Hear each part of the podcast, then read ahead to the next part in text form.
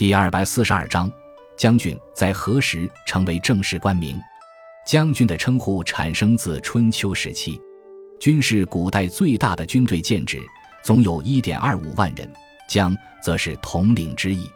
卿大夫一般担任一个军的首领，因此卿大夫往往被称为将军，但并非一种正式官职。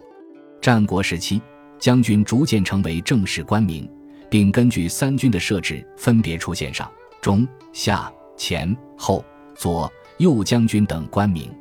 秦代因之，设上将军为出征打仗时的军事统领，其次至前后。左右将军，汉至大将军、骠骑将军位次丞相，车骑将军卫将军前后左右将军位次上卿。晋朝设骠骑、车骑、卫将军，又有伏波、辅军、都护、镇军、中军、四征等大将军。南北朝时，五人逐鹿将军名号更多。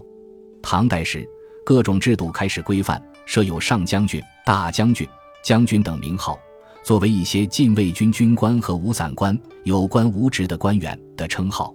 宋、元、明时期，将军多为五散官，另外将军还是士队廷尉武士的尊称。